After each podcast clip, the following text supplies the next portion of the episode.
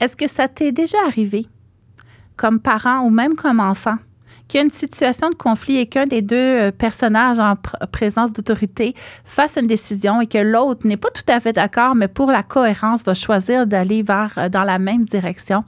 Donc, cette cohérence-là parentale, qu'est-ce que ça amène aux enfants? Qu'est-ce que ça peut amener à long terme pour eux comme adultes? Et qu'est-ce qui arrive quand on tombe dans des euh, communautés où est-ce que notre parole peut être libérée sans condition, donc sans condition de performance, de fierté, euh, de parure. Qu'est-ce qui arrive quand on tombe dans une communauté où est-ce qu'on peut partager réellement notre vécu et à quel point ça nous permet de voir certaines choses de notre quotidien qui fait aucun sens, mais qui est généralisé sur notre pouvoir de changer les choses au mieux pour nos enfants? Est-ce que ça a l'air complexe comme introduction, mais c'est ce que je te propose avec mon invité Cindy Pitrieux dans cet épisode où on va parler de libération de parole.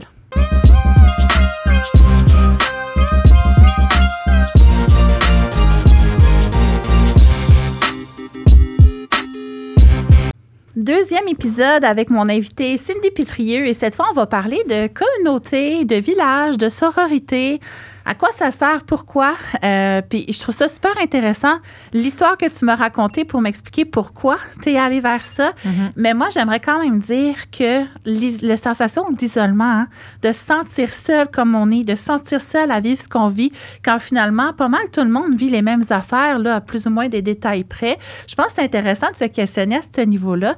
Puis qu'est-ce qu'on a à gagner à garder les femmes isolées finalement versus quand elles se mettent en communauté? Fait que j'aurais aimé ça, si tu voulais, Cindy, qu'on commence cet épisode-là par ton histoire. Ben oui, avec, avec plaisir.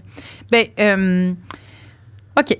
Euh, moi, j'ai évolué dans ma vie de jeune adulte dans des milieux très masculins, euh, politiques, syndicalistes, où clairement, j'avais beaucoup plus de facilité à être en lien, en relation avec, avec les hommes. Pas forcément toujours de façon très saine, by the way, mais j'avais très peu. Euh, j'avais pas de gagne de filles, j'avais, j'avais pas vraiment de, de chum de filles. C'était comme. C'est ça. J'en avais, mais j'avais vraiment beaucoup plus de facilité et puis beaucoup plus de plaisir à être avec, euh, à être avec les hommes. Puis, euh, ben, c'est ça, la vie a fait que j'ai rencontré mon amoureux, je suis devenue enceinte, je suis arrivée au Québec. Euh, puis, en arrivant au Québec, j'ai vraiment été, tu sais, je suis arrivée avec une bedaine de sept mois. Là, j'ai tout me renvoyé à ma, maternité. C'était même un peu intense. J'ai l'impression d'être euh, devenue un utérus sur pattes, alors, quelques, alors que quelques mois avant, j'étais dans des cabinets de ministres à négocier des affaires. Tu sais, c'était un peu, un peu spécial. puis en sortant de mon accouchement, comme je racontais tout dans l'épisode précédent, j'ai vraiment pris conscience de, la puissance enfanteresse, comme j'aime dire, de, comment c'est une, possibilité de se réapproprier son corps, de se réapproprier comme beaucoup de choses, de, de, passer à travers des traumas, etc. Et donc, je me suis engagée dans la défense de droit en périnatalité. Donc, veux, veux pas, j'ai été entourée euh, que de femmes ou presque.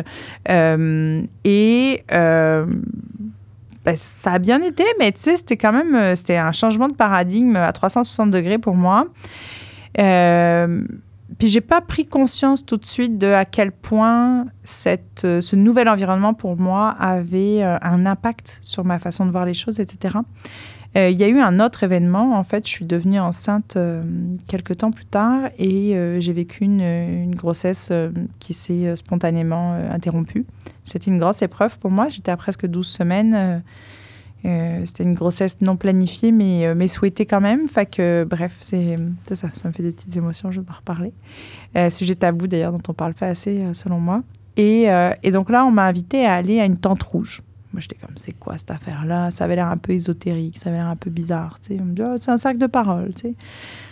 Puis je connais la fille qui l'organise. Fait j'ai confiance, j'y vais. Puis on est, on est 5-6, on est juste une petite gagne. Puis euh, moi, je suis là, puis je suis ben, ben intimidée, là. Puis elle explique un peu comment ça marche, le principe du bâton de parole, tu qu'on attend chacune son tour pour parler, que c'est un espace où on s'écoute, euh, euh, c'est pas un espace où on se donne des conseils, que c'est un espace où on accueille avec bienveillance, où on est invité à être en présence à soi-même et tout ça. Tous des concepts, moi, qui sont un peu comme « What the fuck? Qu'est-ce qu'elle raconte? » Parce que souvent, quand quelqu'un nous compte son malheur, on est en mode solution. Exactement. Mais là, tu devrais, puis faudrait, puis machin, puis ou commentaire. Oh, t'es donc ma courageuse. Ou... Non, là, on sait pas un espace pour faire des commentaires. Et, euh, et donc, on embarque là-dedans, j'embarque là-dedans. Euh, J'ose prendre la parole, puis je me surprends à me mettre à pleurer, puis j'ai juste des regards de compassion, puis euh, une petite main posée sur mon épaule. Et, mais on vient pas non plus essayer de guérir à tout prix la tristesse que je suis en train de vivre, juste on l'accueille. Oh, puis ça, oh my God, je suis sortie de là, j'étais comme, qu'est-ce qui vient de se passer, quoi?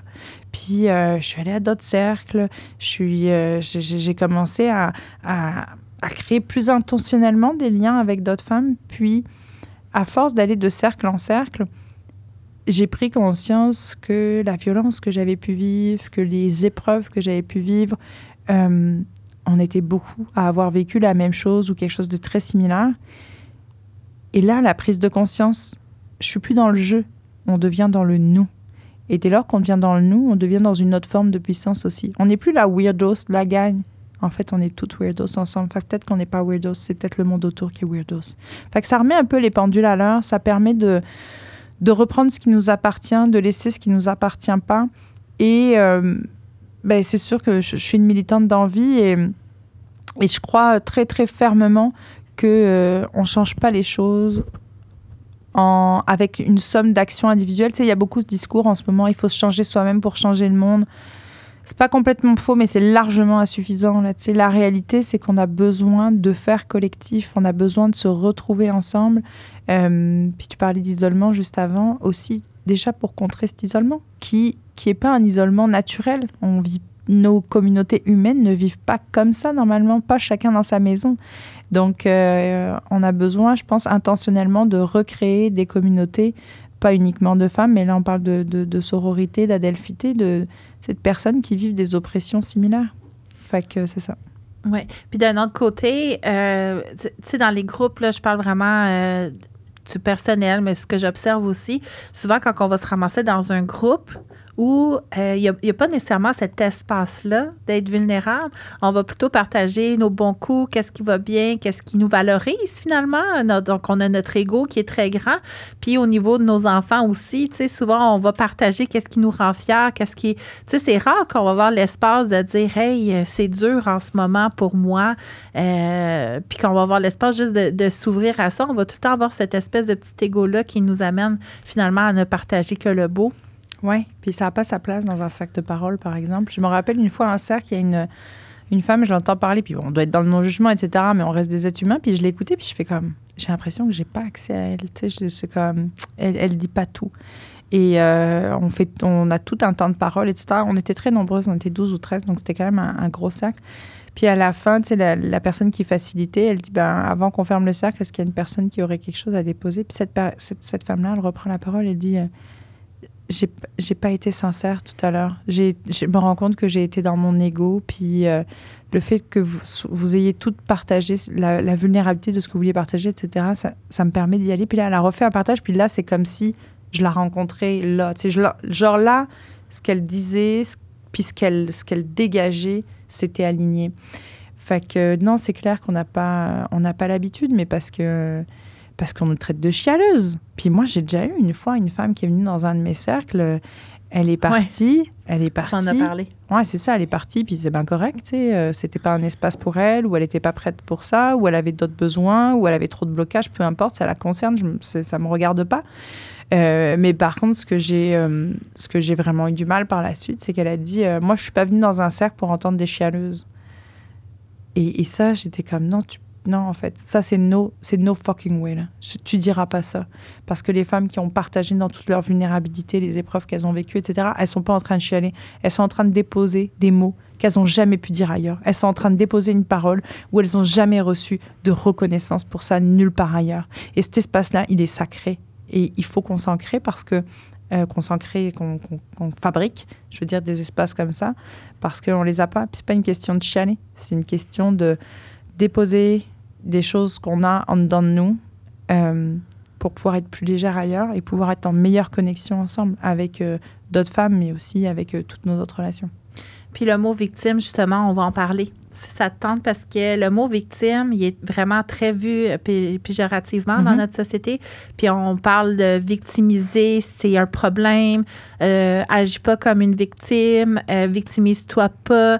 Les gens qui agissent comme des victimes peuvent pas euh, si, ça, ça. Fait que c'est comme si être victime de quelque chose, euh, c'était notre faute de l'être, puis qu'il fallait à tout prix éviter d'être une victime.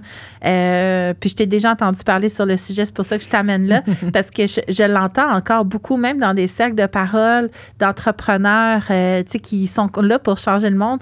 Je réalise à quel point c'est précaire euh, à ce niveau-là, cette conception de victime-là. Puis je trouve que c'est important qu'on en parle parce qu'on est toutes victimes de quelque chose, puis on l'a refoulé pour pas se faire dire qu'on était victime, mais au contraire, ça nous a enlevé de la puissance au bout du compte. Fait que je sais pas si tu as envie de nous partager un peu ton opinion sur ce mot-là. Ben oui, avec plaisir. Ben, D'abord, euh, moi, je fais une différence entre le mot victime et, et victimisation. Euh, je vais m'expliquer après. Victime, c'est euh, c'est pas qui tu es. C'est un état à un moment donné. On est victime de quelque chose. Par exemple, ben, je sais pas si tu as vécu une agression sexuelle. Oui, tu es victime. Et, et ça a besoin d'être reconnu comme tel. tu sais. Et en parler, dénoncer, c'est pas se victimiser. C'est dénoncer Un fait. un fait, c'est dénoncer un, un geste, un propos, un whatever inacceptable. C'est pas de la victimisation. La victimisation, moi, la, la- la définition à laquelle j'adhère, c'est une personne qui n'est pas victime et qui se crée comme une victime. Et je trouve que les champions pour ça, c'est pas mal tous les hommes qui nous font des, des développements personnels à nous dire agis pas comme une victime, machin, etc. Puis qui après vont chialer sur le féminisme. Ouais, mais en tout cas, maintenant, on peut plus être un homme euh, cis hétéro. Et ça, c'est de la victimisation. Tu, tu, es pas en posture de victime. Tu es pas, tu n'as pas vécu de, de, de, de- puis t'es peut-être victime d'autre chose. Attention, hein, je dis pas que les hommes vivent rien du tout là, mais euh, c'est- c'est c'est juste que d'un état où tu n'es pas une victime, où tu es peut-être au contraire l'oppresseur ou peut-être même l'agresseur, tu construis un état de victime. Ça, c'est de la victimisation. Hmm. Puis on le voit beaucoup quand même. C'est juste Gérard Depardieu. Si on va dans l'actualité française. Puis là, je parle M'amène même pas pas de. Macron. qu'on ouais, je sais, je comprends, mais on va juste en parler là, un petit peu, OK? Pas besoin bon, d'aller parle, loin. Je m'autorégule dans mon Respire, système Cindy, nerveux. ça va? Non, ça va pas. Mais ce que je veux dire, c'est que pauvre lui, c'est un trésor national. On vient parler contre lui. Si on avait changé la musique derrière ses propos, ça n'aurait pas été vu comme une agression. Tu sais, il est vraiment. Fait que ça, on le voit beaucoup quand Ah, on dénonce. Macron qui part dans le, dans le complotisme en disant oui, euh, ces lèvres euh, ne correspondent pas au son qu'on entend. Euh, Alors lui, le Ouais, complotisme, c'est quand ça l'arrange. Hein? C'est quand ça l'arrange, oui, effectivement. Fait que, on, on le voit beaucoup dans les dénonciations. Tu sais, il y a beau être, être 20 femmes à dire Hey, cet homme-là m'a agressé. Pauvre gars! Hey, on y enlève de la lumière sur son métier. On- Puis ce que les gens comprennent pas, c'est qu'un agresseur ne va pas agresser 24-7. tu sais. Souvent, ils vont être des super humains, dévoués à plein d'aspects de leur On a vie. toutes des personnes de notre entourage qui ont déjà fait une agression sexuelle. C'est sûr et certain. C'est genre, si tu regardes les stats, c'est juste comme Mais impossible que tu connaisses ça, pas un agresseur C'est sexuel. impossible. Ben, J'essayais de voir, parce que si c'est une femme sur trois, si c'est un homme sur trois, à moins qu'il y ait un gars qui, qui, qui fait plus que, mais c'est ça. Fait autour de nous, on a toutes des agresseurs qui nous entourent. Puis c'est tellement des gars. Ils nous aident à déménager. Ils nous aident à venir peinturer. Ils nous amènent une lasagne quand on vient d'accoucher. C'est des maudits bons gars, là, tu sais, qui performent à job puis tout ça. Fait que ça aussi, il faut se questionner. Tu sais, quand quelqu'un dit, hey, moi, il m'a agressé sexuellement, souvent, ça fait tellement de dissonance dans notre cerveau qu'on se dit, ben non, c'est vraiment un bon gars, c'est sûr que non. Fait que là, ce gars-là, ben là, il va devenir la victime. Puis moi, comme thérapeute qui suis beaucoup de victimes d'agressions sexuelles, euh, je l'observe. Puis j'ai même des. Là, je vais dire, cocotte, c'est super infantilisant, mais j'ai des enfants, des jeunes adolescentes qui viennent me voir pour leur douleur résiduelle, puis elles viennent de leur agression. Puis finalement, leur agresseur, c'était dans la famille. Et la famille a choisi de se dire ben non, ton père, il est ben trop fin. Ben non, mon oncle, il est ben trop fin. Ben, il fait ci, il fait ça, il fait ça. Et c'est la petite parce que c'est un enfant qui a été exclu de sa famille et c'est arrivé tellement souvent. Puis là, on se dit tout, hey, si ça arrive autour de moi, ma famille, ma fille dénonce mon chum, ma fille dénonce mon, mon, mon frère, ben le réflexe, ça va, être, ça va être plus facile de se dire à l'exagérément, le mal perçu, puis de prendre du bord de la personne qu'on aime depuis toujours.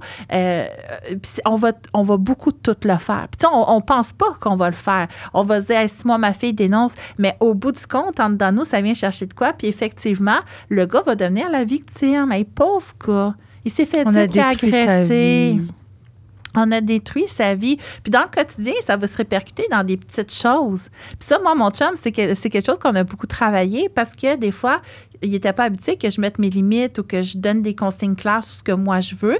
Puis souvent, bien, il allait le prendre comme une agression personnelle.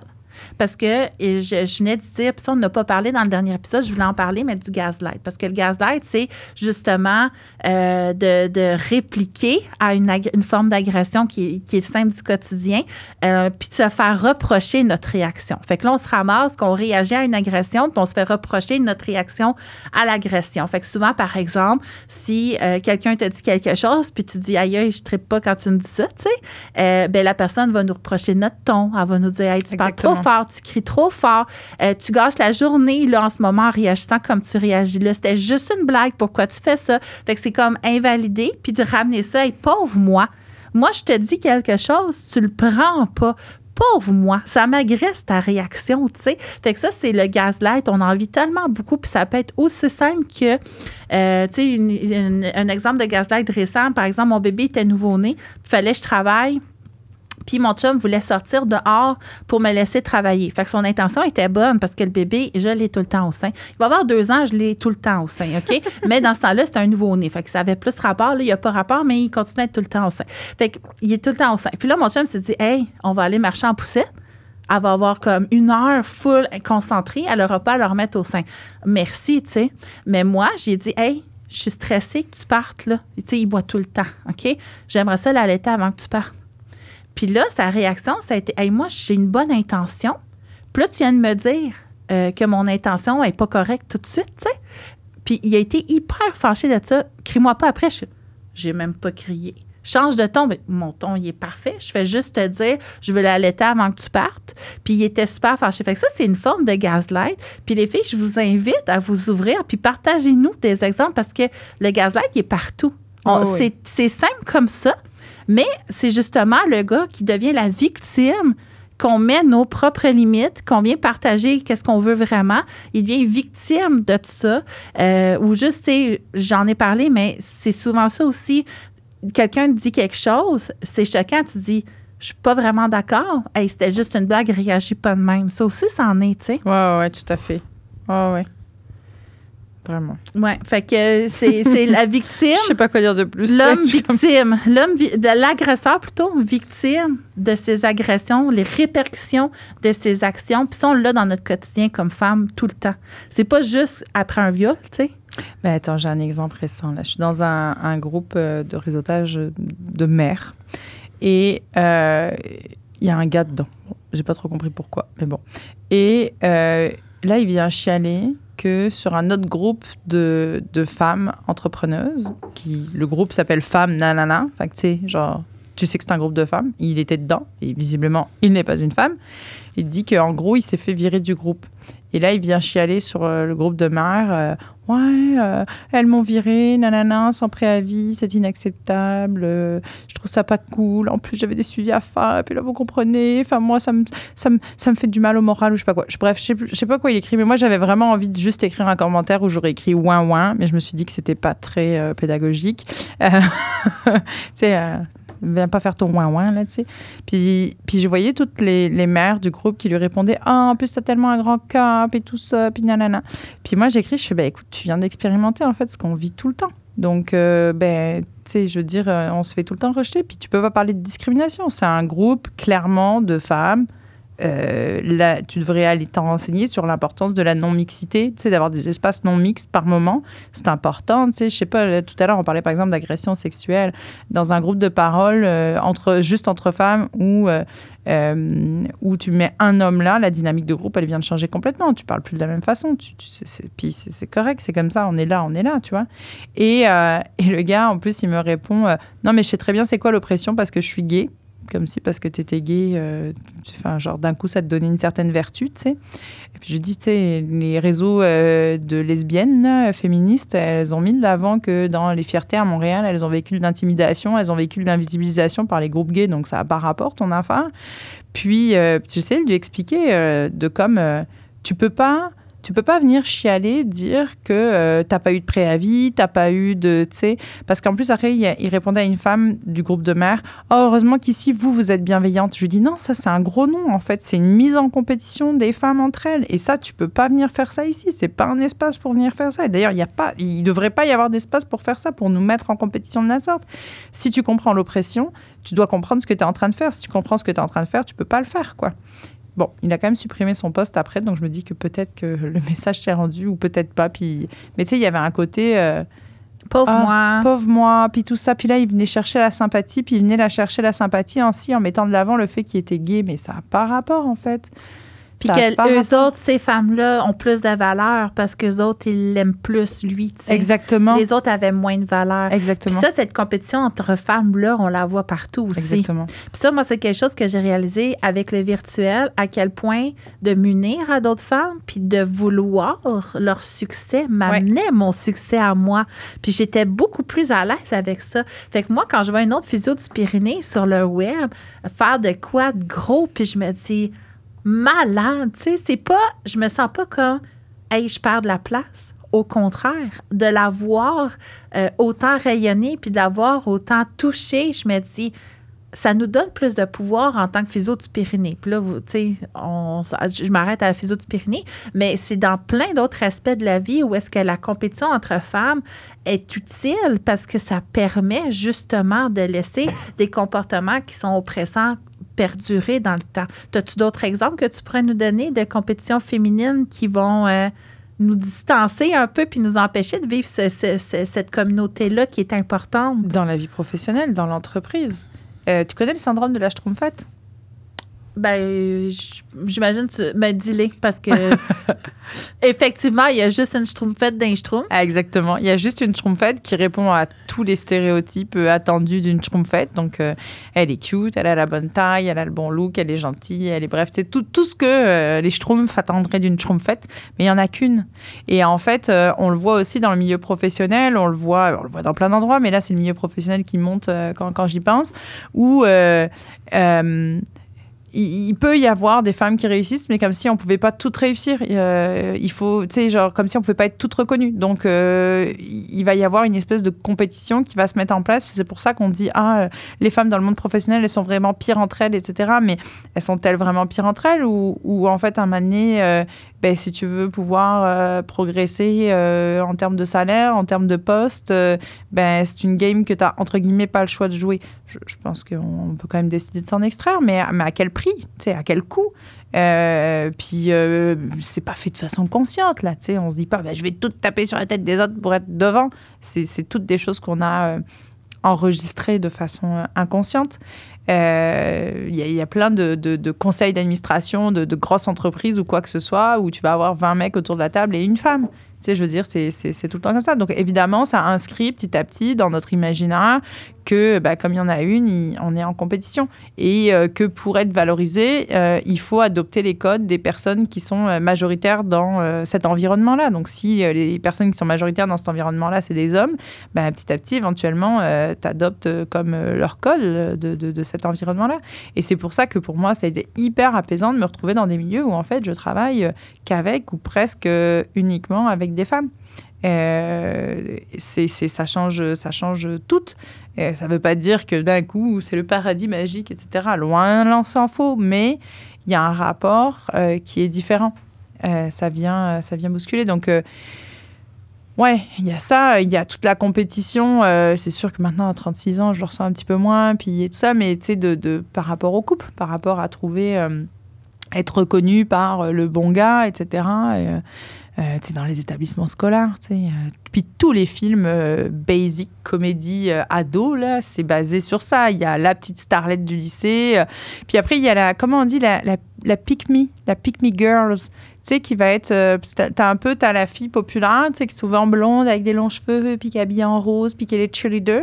Mais on a vu aussi dans les dans les comédies, de plus en plus mise en scène cette, euh, cette, euh, cette fille un peu plus rebelle, euh, un peu gothique ou un peu punk souvent. Tu sais, j'essaye de ramener un peu les images pour qu'on puisse se visualiser dans une comédie en particulier, mais j'ai pas d'exemple spécifique qui monte en tête, mais qui va être la fille cool. Ben, tu sais, ne serait-ce que dans Sex Education, là, euh, tu sais, la fille cool, c'est celle qui est un peu rebelle, qui est habillée en noir, machin, etc. Et, et donc, il y a. euh, puis on- on- mais bon, c'est loin d'être la pire série, là, je donne cet exemple. C'est une bonne série quand même, parce Ouais, que ouais, ça c'est ouvre ça. à plein de choses, même si c'est pas parfait. Là. Exactement. Mais tu sais, c'est ça. Il, il va y avoir. euh, en tous les cas, c'est une fille. Tu vois ce que je veux dire? C'est une femme. Donc, quoi qu'il arrive, qu'on veuille performer le genre euh, cheerleader ou qu'on veuille performer le genre euh, punk gothique, euh, c'est vraiment là, je, je, je fais des, je fais des caricatures là pour qu'on comprenne un peu l'image. Euh, ben, ça reste que c'est une. Fait que c'est assez dur à assez dur à naviguer puis à juste prendre conscience tout d'abord. Mais prendre conscience, parce que moi, je m'en rendais pas compte dans le temps que j'étais cheerleader, mince, trop, super belle, performante dans tout. Et Pour moi, la vie, c'était réglé, là. On n'avait plus Hmm. besoin de bataille parce que c'était égalitaire. Mais j'étais tout le temps bien traitée. Moi, si je me faisais arrêter par la police, je l'avais pas mon ticket. Ben oui.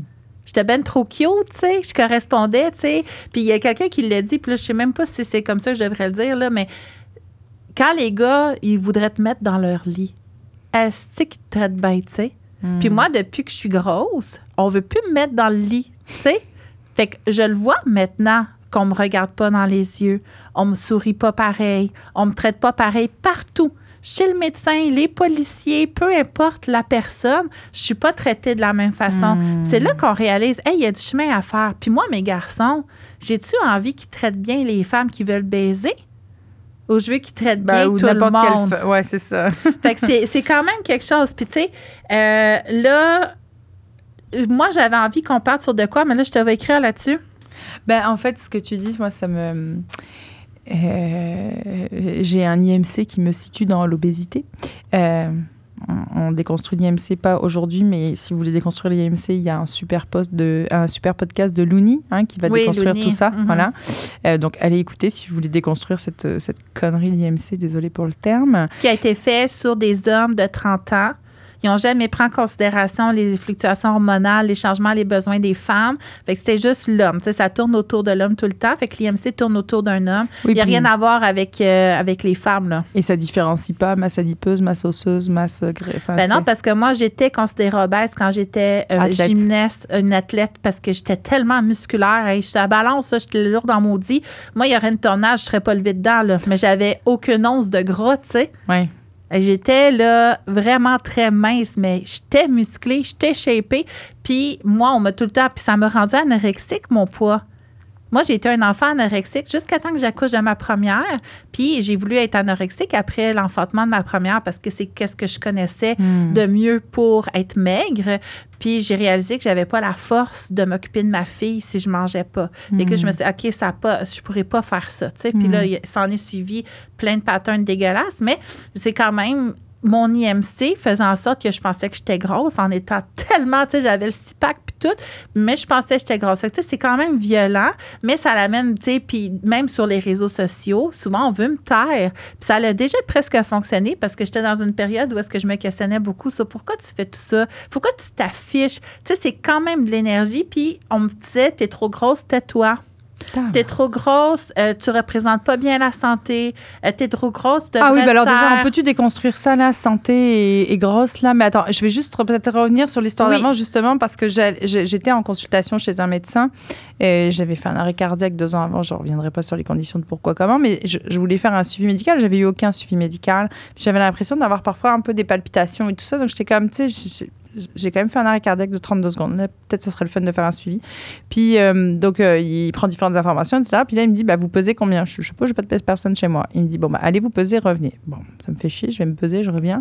Puis là, il lève même plus la tête sur moi. Il prend son téléphone, je le vois ouvrir la calculette, tac, tac, tac, tac, tac, tac, tac. Il est en train de calculer mon IMC, clairement. Il n'a pas relevé les yeux sur moi de, toute de toute la, la fin de la, de la rencontre. Il m'a dit, bah, faudrait déjà commencer par adresser votre obésité. Non, mais Cybole, tu penses-tu que je suis retournée le voir, ce médecin? Penses-tu que j'ai fait le moindre suivi? Je n'ai pas fait de suivi. Puis c'est ça. Puis là, ton cœur, on sait pas, tu sais. C'est grave parce que à cause de ça, peut-être que toi, tu as quelque chose, tu avais besoin d'aide, puis tu l'as pas eu à cause de ce métier homophobe, homophobe grossophobe-là. puis tu vois, nous, on l'a vécu avec Mérédith. Ma fille de 9 ans, elle a eu des grosses douleurs. Je vais juste mettre en contexte parce que c'est de la grossophobie, euh, c'est vraiment dangereux. Euh, ma fille a eu des grosses douleurs violentes inférieure droite abdominale le 16 octobre 2023. Puis on est allé à l'urgence, ça s'alignait pour une appendicite, puis on, pour la chirurgie de ça. Mais plus ça allait, plus la douleur diminuait. Euh, puis finalement, on est retourné à la maison sans chirurgie parce que c'est pas typique d'une appendicite d'avoir une douleur. Finalement, on a pu retourner à la maison, puis on a eu des suivis, mais pas comme on voulait. Puis ma fille a eu peur de mourir parce qu'elle avait tellement une douleur violente, elle disait Je vais en mourir, je vais en mourir. C'est pour ça qu'on est allé à l'hôpital. Puis euh, après ça, elle a dit Les enfants meurent, les enfants peuvent mourir. Puis elle s'est mise à avoir vraiment peur, des flashbacks, des cauchemars, puis tout ça. Puis elle avait mal au ventre, elle, avait- elle faisait des cauchemars, elle n'arrivait pas à dormir. Puis je me suis dit Bon, ben là, elle est comme en choc post-traumatique. Allons consulter la psychologue. Puis finalement, quand on voyait, elle allait plus à l'école, elle s'isolait de plus en plus, elle avait toujours mal au ventre. Je me dis, Caroline, euh, c'est gros, je vais aller voir le médecin, on a besoin d'aide. Tu faut-tu qu'elle soit hospitalisée, je sais pas. Puis la médecin a dit, ben je vous arrête tout de suite. Il y avait du sang dans ses urines, il y a du sang dans ses selles. Puis finalement, quatre tests plus tard, elle a toujours du sang, du sang, du sang. Fait qu'il a fallu euh, vérifier. Puis ma fille a perdu une vingtaine de livres. Puis c'est une enfant de 9 ans. Puis quand on est allé voir un médecin en suivi, la médecin, euh, elle savait pas trop quoi dire. Ça vient d'où, c'est quoi? Tu sais, on est rendu plus loin avec des spécialistes à Sainte-Justine, on est chanceux, mais la médecin normale, pédiatre normale, elle savait pas trop quoi dire. Puis elle a, pesé, elle a calculé l'IMC de ma fille, puis elle a dit En tout cas, on peut-tu se dire que son IMC est mieux maintenant? Fait que là, je la regarde, je dis Je suis désolée, madame. Ma fille, elle a perdu 20 livres là, dans les deux derniers mois, c'est parce qu'elle est malade. Elle dort plus. Elle fait des cauchemars. Elle n'arrive pas à manger parce qu'elle est en douleur. Elle saigne de tous ces trous là. OK? Tu viens me dire, tant mieux si elle a perdu du poids. C'est l'opposé de la santé. Exactement. C'est l'opposé de la santé. Ma fille a perdu du poids par maladie. Puis elle est en train de me dire qu'elle est plus en santé. Mais le lendemain, là, mon ado, qui a tout entendu ça, elle n'a pas voulu déjeuner. Elle a mangé juste sa pomme pour le dîner. Il a fallu que je sois attentive parce que j'étais anorexique, j'ai vu les signes, mais ma fille allait devenir anorexique à cause de ça. Puis ça, c'est dangereux. Puis c'est vraiment grave. Fait que c'est la grossophobie, là, tu sais, tu me parles là-dessus. Puis là, si tu te mets en colère, on va dire que tu es une hystérique euh, qui fait pas confiance au système de santé, là. Mais C'est- si l'arbitre au hockey prend une mauvaise décision, là, on va être en colère, puis c'est bien vu. Exactement. Mais quand c'est vital puis profond à ce point-là, faudrait que je le dise dans l'amour. Ben oui. Hey, je suis désolée, là, mais t'es un danger, tu sais. C'est ça la réalité. Mhm. Fait que là, ça. On s'éloigne, on On s'éloigne. On revient à pourquoi qu'on a besoin d'une communauté. Puis ça, tu sais, dans les pressions que les femmes subissent, je trouve, surtout en couple ou mère, c'est beaucoup d'entretenir le lien avec le père. Puis moi, comment je le vois souvent, c'est le père euh, qui va pas nécessairement se remettre en question et qui va pas nécessairement chercher à évoluer parce qu'il est tellement privilégié d'être dans l'une le sofa pendant que le bordel est prêt à côté ou d'aller faire caca quand il faut vider l'épicerie. Tu sais, c'est comme d'aller à son sport même si les enfants sont un- Il y a malades. un thread sur ça, sur Non. les hommes qui vont euh, aux toilettes euh, puis qui restent longtemps aux toilettes pile quand il y a quelque chose qui se passe dans la maison. Ben oui, moi, il me reprochait Hey, tu vas pas gérer quand je vais chier. Je dis Ben, est-ce que tu vas avec ton téléphone? Parce qu'il y a une différence entre quand tu as envie de faire caca ou tu vas sur la toilette avec ton téléphone. OK? Puis pourquoi ça tombe tout le temps quand il y a une crise? Mais tu sais, on n'est plus là, là. Mais il a Eh, quand même fallu réaliser. On s'est pris la tête dernièrement avec mon Mhm. chum. J'avais planifié une séance photo. Ça faisait longtemps qu'on n'avait pas fait de séance photo de famille. Puis, tu sais, pour avoir des belles photos en famille, parce que comme c'est moi qui fais tout le temps les photos, je fais pas de photos avec mes enfants. Moi, Hein? je Voilà. j'existe pas, moi. Ouais, De tous les souvenirs, je n'ai Ouais. jamais ma face dessus. L'invisibilisation dans les, dans les photos, c'est quelque chose. Fait que bref, euh, euh, puis bon, après, on s'entend que les photos de cellulaire, c'est pas cool, cool. Donc, j'aime ça une, deux fois par an, aller faire une, une séance photo, euh, tout le monde en famille. Euh, donc, évidemment, j'ai c'était un petit, il y avait un thème, c'était genre photo de Noël. Fait que j'avais un peu pensé les tenues de tout le monde pour que ça fitte ensemble, que ce soit pas, que ce soit un peu joli et tout ça. Puis, euh, c'est moi qui avais planifié le, le, rendez-vous. Ok, c'est une photographe que moi, je connais, mais tu sais, c'est fou. Moi, je suis immigrante, j'ai un réseau au Québec, ça a pas d'allure. Mon chum, il a pas le tiers du quart, du dixième du réseau que j'ai, alors qu'il est québécois, il est né dans les cantons de l'Est, là où on habite, puis il n'a pas le réseau que j'ai, tu sais. C'est fou, ça dit aussi de la charge sociale, tu sais. Donc, bref, euh, puis là, on devait partir, c'était quand même assez loin, on avait un petit peu de route à faire. Euh, Puis là, euh, il, il est en train de se tourner la barbe. Puis là, il me dit qu'il doit aller aux toilettes.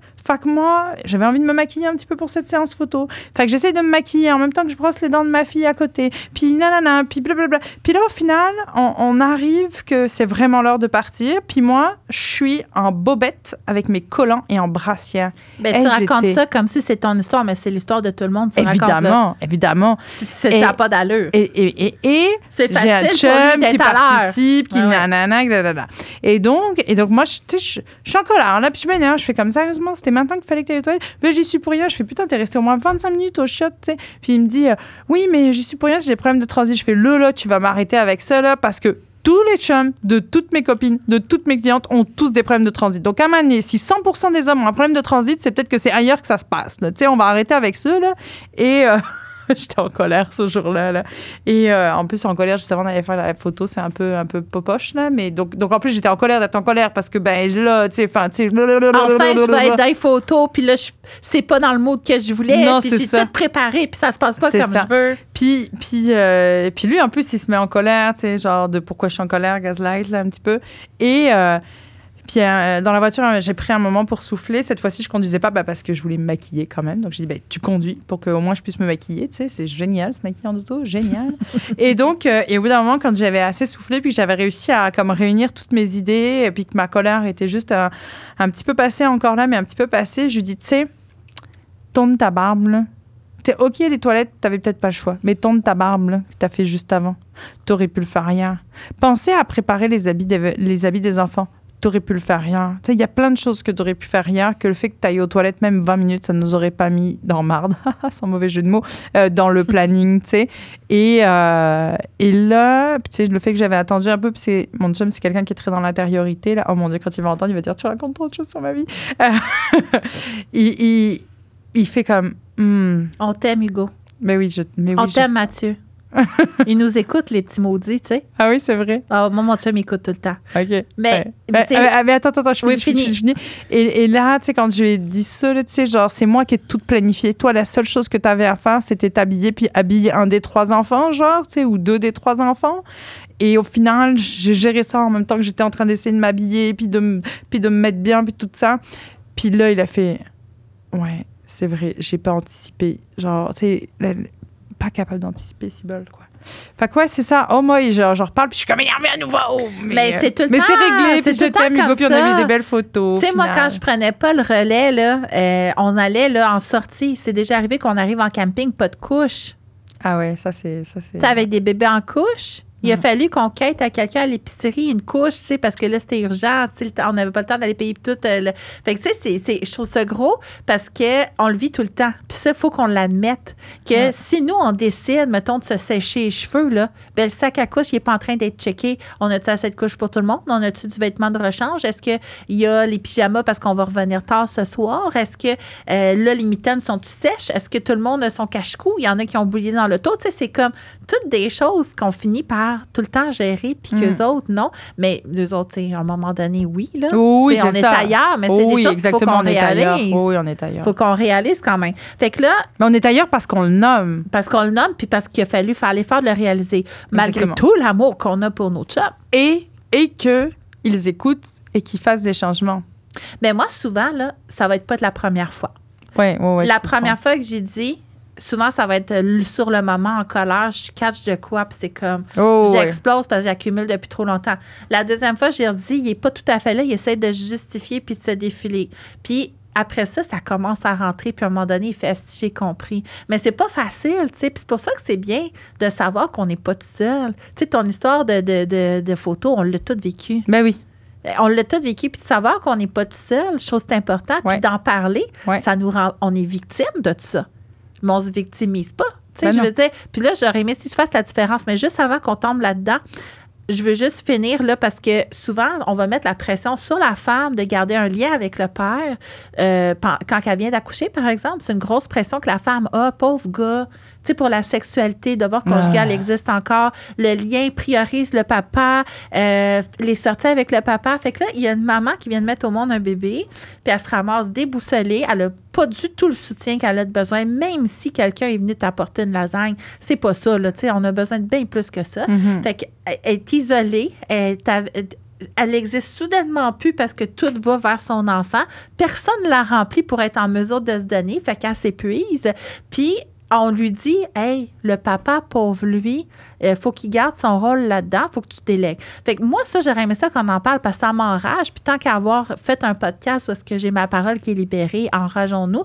Moi, je trouve ça incroyable à quel point euh, c'est encore la responsabilité de la femme de laisser l'espace à l'homme de prendre sa place c'est encore la responsabilité de la femme de conserver le lien.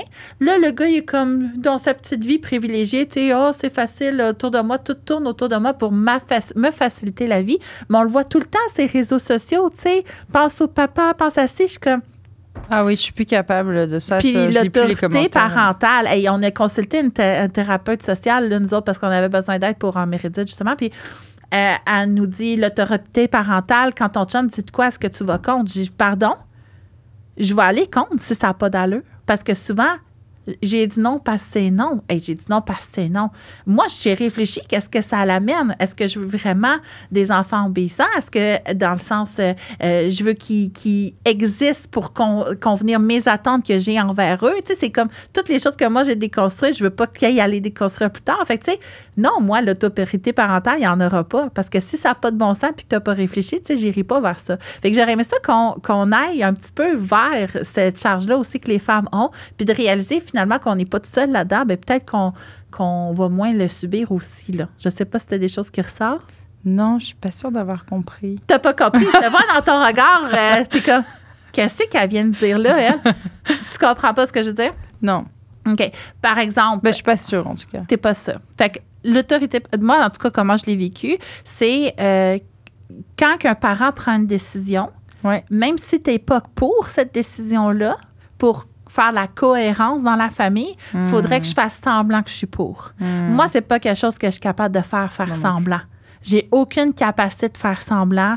Euh, je peux pas mentir. Je suis incapable de mentir. C'est vraiment dur pour moi, euh, tout ça. Fait que j'ai dit non à la thérapeute sociale. J'ai dit non, ça arrivera pas. Puis elle, pour elle, c'était mieux pour les enfants qu'on ait cette, euh, cette autorité-là, que quand quelqu'un prend une décision, puis c'est ça, j'y expliquais souvent, s'il prend des décisions, par exemple, euh, que je trouve que ça fonctionne pas avec l'approche développementale qu'on a et non comportementale, ben je vais pas aller vers ça. On va faire de l'enseignement, on va réfléchir ensemble, on va trouver d'autres solutions, tu sais. Fait mm-hmm. il y a toute cette pression-là aussi qu'on devrait... Euh, accepter l'autorité de quelqu'un qui dit quelque chose qui ne fit pas avec nous finalement, tu sais. Hmm. Puis d'un autre côté, qu'on est responsable euh, de notre relation, comme si ça dépendait de nous de garder un lien quand on est déjà, on, est moins rempli qu'on est parce que personne nous remplit quand on se donne à, notre nouveau-né, par exemple. Hmm.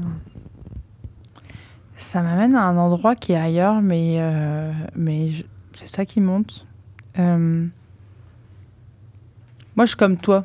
Si, je suis pas d'accord. Ben, tu sais, si je suis moyennement d'accord, je vais. Je, mais je trouve qu'il y a un truc qui n'a pas d'allure. Je vais dire non, non, euh, stop, tu sais. Ou non, ou je vais poser une question. Enfin, je, vais vraiment être comme toi, mais. Euh, en fait, ce que tu viens de poser là, ça, ça me ramène vraiment à, la petite Cindy, à, la Cindy enfant, euh, qui a vécu beaucoup de violence. Puis j'aurais aimé ça qu'il y ait des témoins qui disent stop, cesse, non, c'est pas correct. Et euh, j'ai eu une prise de conscience très très récente. Euh, dernièrement, j'ai une émotion euh, dans les derniers mois qui a été très présente, qui est la honte. pour différents déclencheurs, puis je n'irai pas dans le détail là, je ne suis pas à l'aise de le faire, mais, cette émotion a été très présente, puis j'en ai parlé à, à mes thérapeutes, slash coach, slash amis, slash whatever, personne de confiance.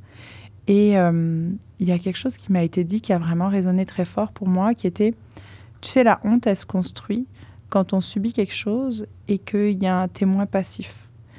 Euh, et là, vraiment, je me suis rappelé de toutes les fois où j'ai été euh, humiliée, battue, et qu'à côté, il y avait un adulte qui ne disait rien, ne faisait rien.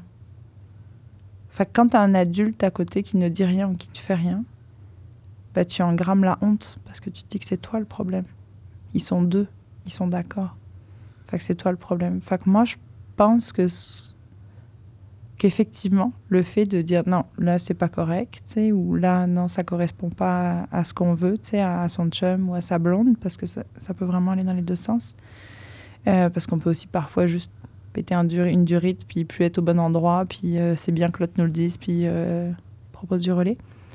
ben, je pense que ça évite de faire vivre de la honte aux enfants. Ça permet aux enfants de prendre conscience que ben, les adultes peuvent se tromper, que c'est pas eux le problème, que c'est plus complexe que ça, que ça joue dans la relation, qu'on peut parfois être d'accord, parfois pas d'accord. Donc je pense que c'est beaucoup plus d'enseignement de de réagir. Puis euh, ben, ça m'amène dans beaucoup d'émotions. Là. ben, merci de partager. Mais, euh, mais, mais moi, c'est ça, j'ai, sais, moi, j'ai pris conscience des violences que j'avais vécues. J'avais, euh, j'avais 17 ans passés. Parce que, parce que l'assistante sociale du lycée, équivalent travailleuse sociale, là, dans, dans les termes, j'ai été convoquée parce que de ce que j'ai cru comprendre par la suite, c'est des profs qui étaient inquiets pour, pour moi de mes sautes d'humeur, entre guillemets. Là. Et, euh, et, pour la première fois, je me suis ouvert à un adulte, je me suis sentie en confiance. Parce qu'en plus, j'ai grandi dans un milieu sectaire où on règle les choses à l'interne, euh, on ne va pas à l'externe et tout ça, y compris des agressions sexuelles. Et l'assistante sociale, euh, bah, je, un peu dégueule ça sur sa table, mais avec, avec une candeur. Tu moi, je ne pense pas être victime de violence à ce moment-là. Je pense que j'ai été une mauvaise fille. Je pense que j'ai été une mauvaise personne. Et elle, et elle met les mots. Elle dit non, ce que vous vivez, c'est de la violence et ça n'a pas lieu d'être. Et, euh, et c'est la première personne qui a été un témoin actif. Mais du coup, ça veut dire que les 17 premières années, j'ai engrammé la honte parce que personne n'a rien dit, personne n'a rien fait, malgré les bleus, malgré, euh, malgré des, des... C'est ça. Fait que non, moi je pense que puis je trouve qu'on va super loin du sujet, mais par rapport à l'exemple que tu donnais spécifiquement, euh, ça fait vraiment sens de s'opposer quand on trouve que ça fait pas sens, justement. Et je pense que c'est très sain pour l'enfant. Euh, je pense que c'est très sain de se rendre compte que. Parce que d'adhérer finalement à des choses qui font pas de sens, ben on se ramasse que notre enfant, là, avec ce que tu témoignes, parce que ça n'a pas besoin d'être aussi loin que ça non plus. Mais non, non, on s'entend. L'enfant, il va Moi, penser que c'est lui le problème. Parce qu'on est deux adultes en autorité qui supportent l'idée qui est le problème. Oui, ouais, puis là, je viens vraiment de parler avec euh, ma voix de la petite Cindy et pas la voix de ma Cindy. Euh, ouais, on l'a entendu, ta voix changer. Ouais, ouais, ouais, ouais c'est ailleurs dans la voix. Vraiment, euh, ouais. Ah, et t'étais pas censé m'amener dans des zones d'émotion comme ça, là. ben écoute, c'était pas prévu. Merci de le partager parce que je, je pense vraiment qu'au bout du compte, mon Dieu, Cindy. Euh, ça va. C'est correct. Oui, c'est correct parce qu'on va fermer les micros puis on s'en reparle après, OK? Mais regarde, on va le conclure. De toute façon, on t'est rendu là. Ben oui, c'est parfait. OK. Là, la sororité, pour moi, je veux dire pour moi, pour puis analyse, puis après ça, je veux que tu conclues toi, OK? La communauté, le village, la sororité, euh, de, de, s'unir entre nous. Euh, qu'est-ce que ça peut apporter, selon moi? Ben, c'est de normaliser un peu des vécus. C'est de réaliser des vécus qui sont pas normaux, qu'on a peut-être développé de la honte, qui finalement, on était victime. Être victime, c'est pas une mauvaise chose, c'est un fait, point. Ah, tu nous as pas parlé de c'est quoi? Ah, victimiser par rapport aux hommes. Mais souvent, euh, on conclura plus tard, souvent, là, victimiser, tu sais, c'est les, tu sais, qu'est-ce que j'entends? Les gens qui se victimisent, c'est beaucoup les gens qui vont tout le temps se plaindre, mettons, ou tout le temps revenir sur un événement, puis tout le temps euh, focuser sur quelque chose de mal qui est arrivé. Je sais pas si tu as ton opinion à dire là-dessus. Sur quoi exactement? Ben, c'est ça. Fait que dans le fond, euh, souvent, tu sais, victimiser, quand on se victime, on est victime, mettons, j'ai été victime d'abus. OK?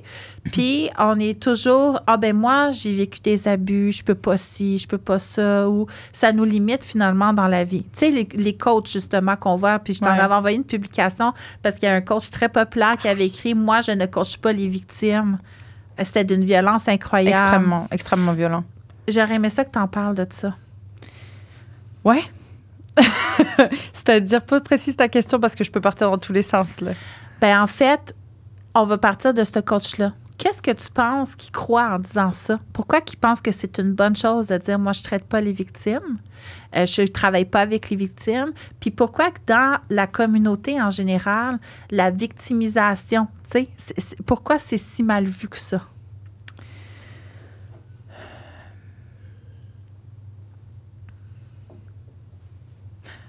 Parce que euh, assumer être victime, c'est assumer de la vulnérabilité c'est être capable d'aller dans, de descendre dans l'émotion. C'est capable de témoigner de, de certaines horreurs de notre société.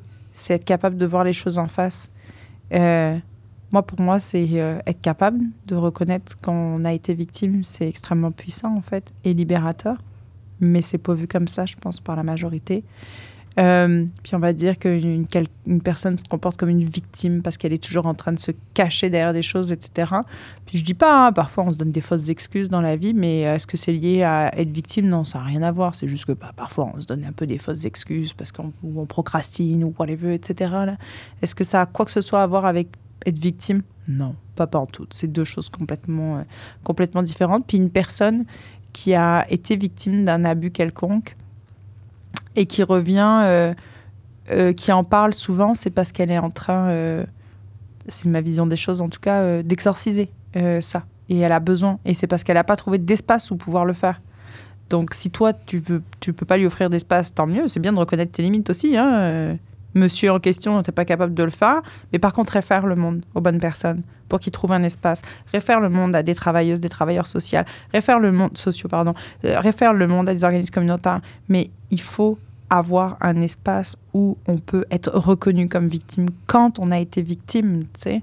Fait euh, moi, là, ces espèces de trucs de agis pas comme une victime et tout ça, là, je suis comme arrêtez donc, vous connaissez rien à c'est quoi être une victime. En fait, vous parlez de quelque chose que vous, vous avez aucune idée c'est quoi. C'est ça. Ben, je trouve ça bien. Puis là, on revient à la conclusion. T'es prête? Mm-hmm. la, deuxième, fait qu'il en manque une troisième après. Mais c'est ça, tu sais, d'avoir cet espace-là. Est-ce qu'on est entouré d'un monde où on peut vraiment venir deep en dedans de nous, partager? Est-ce qu'on a cet espace-là? Est-ce qu'on a un espace autour de nous où les gens viennent nous nourrir mm. réellement, profondément? Ou est-ce qu'on est toujours en train de correspondre aux attentes qu'on a de nous? Euh, fait que pour moi, c'est ça la sororité, c'est ça la communauté, c'est ça le village, c'est l'espace qu'on a autour de nous pour être nous-mêmes vulnérablement, profondément. Euh, puis je ne sais pas si tu as envie de conclure sur notre épisode sororité, euh, quelque chose qui te touche. Oui, ben en fait, j'étais en train de rechercher un, un, post que j'ai fait récemment où je parlais de, de ça. Puis, euh, puis tu sais, on n'en a pas parlé, mais euh, ce poste, je le commençais en disant euh, Je te partage ma version de la sororité, très loin des versions édulcorées des films hollywoodiens ou de la projection New Age, là où tu vois toutes des femmes habillées tout en blanc, super belles, super minces, avec des fleurs dans les cheveux. Parfois, c'est un peu ça aussi l'image qu'on se fait. Pour moi, la sororité, on est très loin de ça. C'est juste comme des vraies personnes qui sont ensemble, qui se parlent, qui créent un lien, puis qui créent un nous. Euh, puis c'est ça que je disais. Euh, pour moi, la sororité, je vais, je vais carrément le lire, ça va être plus facile pour moi. Euh, pour moi, la sororité, c'est une invitation à créer un nous collectif et intentionnel qui relie et en puissance, tant individuellement que collectivement, pour créer ce nous intentionnel, il est nécessaire de créer des bulles en dehors du quotidien, des bulles d'air en dehors de nos vies dans lesquelles nous sommes sans cesse enjointes à la performance et à la compétition. C'est cet espace-là que je crée en fait avec, euh, avec mes cercles. Et puis quand je dis quand je crois être la seule à vivre telle ou telle situation et que je me relie à beaucoup d'autres personnes qui vivent la même situation, alors je prends conscience de l'ampleur de la situation et de sa dimension systémique. C'est un point d'ancrage pour reprendre pouvoir, agir pour soi, agir ensemble pour tous, pour toutes. Fait c'est ça, moi je trouve que qu'on a besoin de créer dans des espaces de sororité, d'adelphité. Adelphité, c'est comme sororité ou fraternité, mais non genrée, pour les personnes qui écouteraient et qui ne sauraient pas. Euh, c'est vraiment d'entrer en résonance avec d'autres personnes. Puis c'est pas d'aller chialer, c'est pas d'aller faire sa victime, c'est de consolider ces réalités-là qu'on a vécues pour mieux connaître l'ampleur des enjeux qu'on traverse et agir dessus pour soi, mais pour nous, pour les générations qui arrivent pour après. Nos enfants. Exactement. Donc, euh, pour moi, ces espaces de sororité, ces cercles de parole, ces cercles d'empuissancement, c'est, euh, j'ai envie de dire, presque une étape de l'action collective. C'est de l'action politique par la suite. Merci, Cindy. Merci à toi, Mélanie. On est allé partout sur où est-ce qu'on croyait aller, mais j'ai hâte de voir les répercussions. Puis encore une fois, les filles, dites-nous hein, si vous avez la chance d'avoir ce genre de cercle-là, puis hmm. ayez le courage de faire la douloureuse réalisation que vous ne l'avez peut-être pas. Moi, ça a été ça aussi, là, dans hmm. mes grosses crises existentielles des dernières années, de réaliser que je n'avais pas ce cercle-là autour de moi vraiment. Hmm. Je l'avais sous condition de ma performance, je l'avais sous condition de ma beauté, je l'avais sous condition de beaucoup de choses et non pas euh, réellement pour qui j'étais. Fait que je vous. C'est dur, hein? C'est dur, mais je vous le souhaite quand même. Donc, euh, faisons tout ce bout de chemin-là ensemble, puis on est là, les filles. Si vous avez des commentaires, on a hâte de vous lire.